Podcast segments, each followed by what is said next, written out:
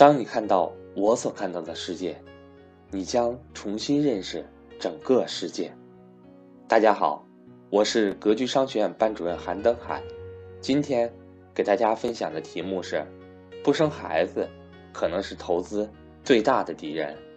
看到这个题目，我相信大家第一个想法就是，孩子和投资两个八竿子打不着的名词，又会有什么关系呢？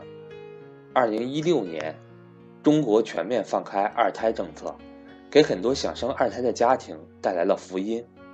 新政实施一年多以来，这个政策到目前为止效果到底怎么样？孩子又到底和投资有什么关系呢？相信很多人都想搞清楚这两个问题。下面，让我们带着这两个问题，来听听格局赵正宝老师的讲解。格局商学院在三月份。有安排投资理财初级班以及 MBA 会员正式课程，想跟赵正宝老师系统学习投资理财的伙伴，可以找我咨询报名。我的手机和微信为幺三八幺零三二六四四二。那跟我们投资非常相关的、密切相关的啊，一个非常重要的就是人口出生率。那今天呢，我看到一个非常重要的一组数据。代表了一种非常重要的趋势和方向，什么数据呢？那二零各个地方这个统计局呢公布了二零一六年的各个省的这个出生率，哇，结果很惊人哈！大家知道，二零一六年全国已经实行实施了这个全国那个放开二孩政策了，对吧？结果过了一年了，大家知道什么情况吗？人口出生率远没有看到二孩效应，各个统计局都建议。放继续鼓励生育，放开政策，政策更宽松，要鼓励生育。为什么呢？我给大家解读几个数据啊。呃，各个省呢，在二零一六年都做了全国是百分之一的人口抽样调查数据。广西、甘肃二零一六年人口出生率分别是这个千分之十三点八四，千分之十二点一一八，什么意思呢？比去年还要低，就比二零一五年还要低。我们以这个广西为例，广西二零一五年是十千分之十四点零五，就到了二零一六年降到千分之十三点八二，就二孩政策执行以后，比前一年还要降低了。有个别省略微回升，但是回升的比率是特别少、特别少的。我们以江西省为例，江西省的这个人口出生率，二零一五年是千分之十三点二，到了二零一六年恢复到多少？千分之十三点四一。大家想想，增长多么一点点。陕西省、四川省等等的调研下来，生育率都不及预期，都非常的低。人口出生率持续在下降，二孩政策并没有改变或者极大的提高这种生育的家庭生育的这种意愿。这个为什么呢？跟生育成本和年轻人的观念有很大的关系，有很大的关系。这样就带来一个很严重的问题，各位大家知道，就是老龄化这个会快速加深和持续加深的。那。这个这个海南省，我们再看几个数字啊。海南省一六年的这个出生率和一五年基本一致，基本一致。然后呢，这个河北啦、山东啦，这个这个这个这个很多的都在这个微幅上涨一点，很多省还在下降。所以呢，综合来看，二孩政策按道理啊，二零一六年符合生生育二孩的这个家庭有多少呢？有九千多万对。九千多万对儿，大家想想，结果生育，二零一六年全国的出生人口是多少呢？是一千七百八十六万，比二零一五年增长了一百三十一万，比二零一六年增长了一百三十一万。但是相对于九千多万可以生二孩的，大家想想这个比例有多低了哈？想想这个比例有多低了。然后这个，嗯，让我想起来哈。这个日本是一个发达国家，对吧？日本的这个出生率一直都很低。我我我也根据这个数字呢，我查了一下日本的出生率，也让我非常震惊。日本一年的出生率，新生儿出生率九十八万，哇！大家看，九十八万新生儿的出生率，不及中国的一个省。就所以大家就知道了，为什么日本的经济二十年都停滞。因为日本超过百分之三十多的人口是老龄化人口，老龄化人口没有那么多的消费需求，大家想想是不是？老龄化人买什么新车呀，买什么新房呀，对吧？没有太多的消费需求，每年的新生儿才九十多万，哇！所以你就明白为什么日本经济停滞不前了。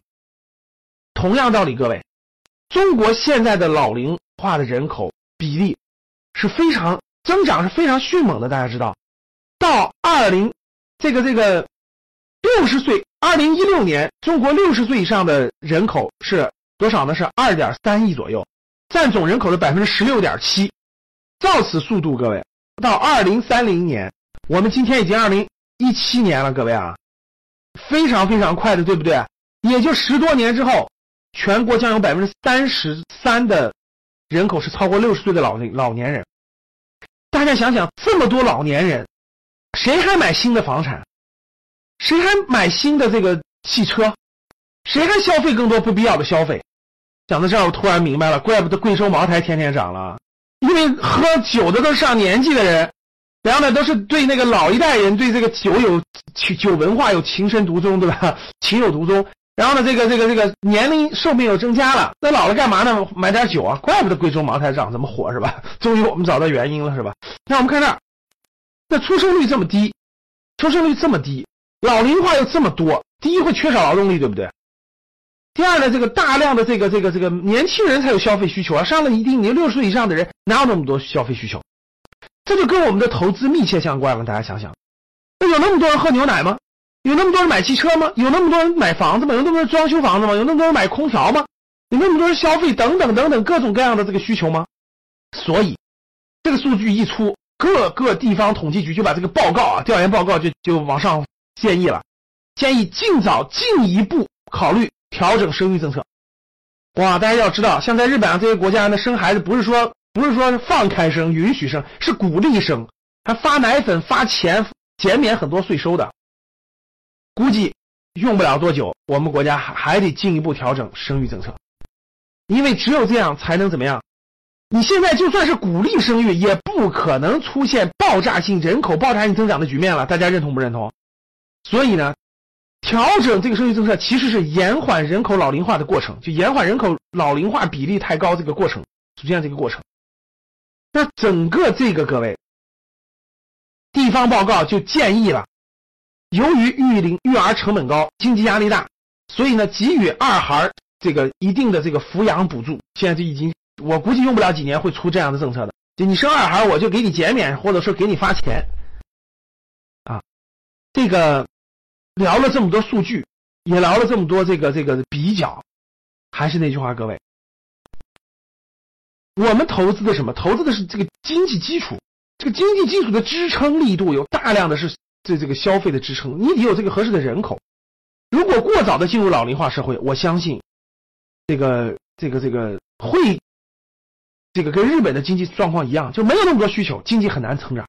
啊，无论是我们的这个各个方面，它没有这个消费增长的需求，所以呢，年轻人压力就会大，没有那么大的需求力度啊。所以各位，我们作为投资中产人群去投资的话，我们如何去选判断到二零三零年，也就十几年的时间？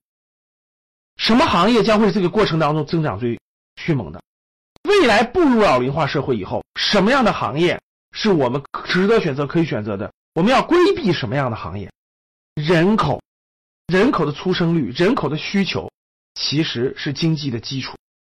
当明白了这个道理之后，这个指标也是我们投资房产、我们做家庭资产部配置的时候，我们投资房产的选择。我们投资上市公司的选择，这一条都是我们要考虑的因素和标准之一。在未来的这个分享当中，包括未来以后的课程当中，我们再结合其他因素一起分享